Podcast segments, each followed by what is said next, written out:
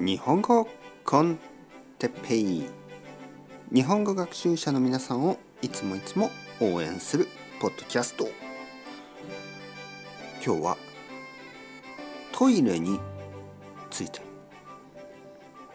今日からトイレについて皆さんと真面目に勉強しましょう。日本語コンテッペイの時間ですね、えー、今回からトイレシリーズが始まります。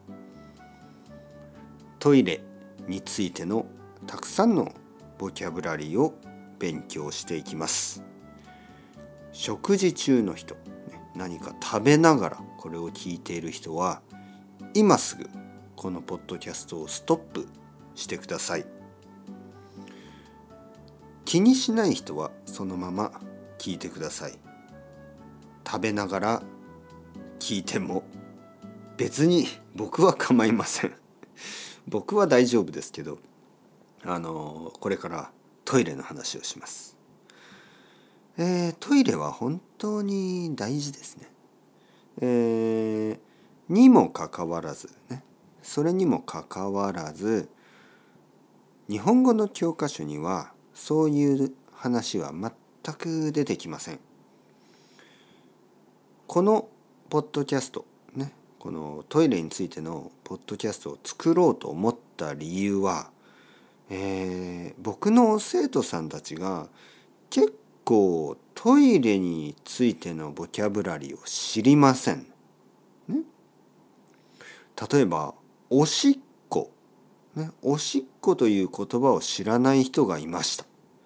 僕はちょっと驚きました。え？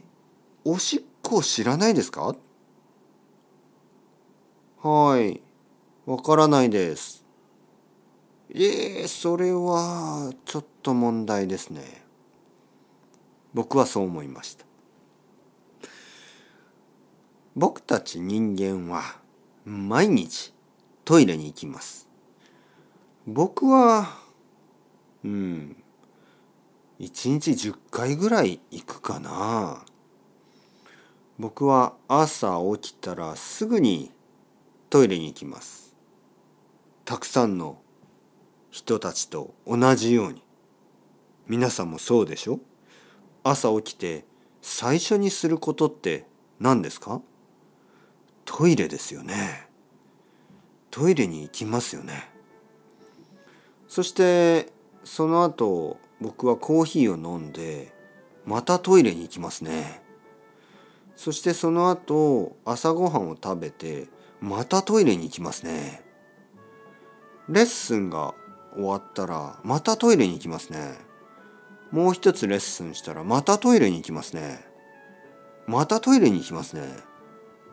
昼ご飯を食べてまたトイレに行きますね。散歩をして、えー、またトイレに行きますね。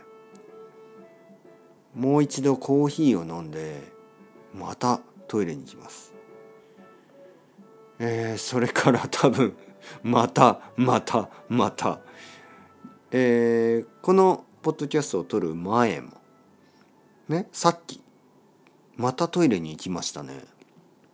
そしてもちろんウイスキータイムにたくさんトイレに行きますね、えー、夜寝る前にまたトイレに行きますね。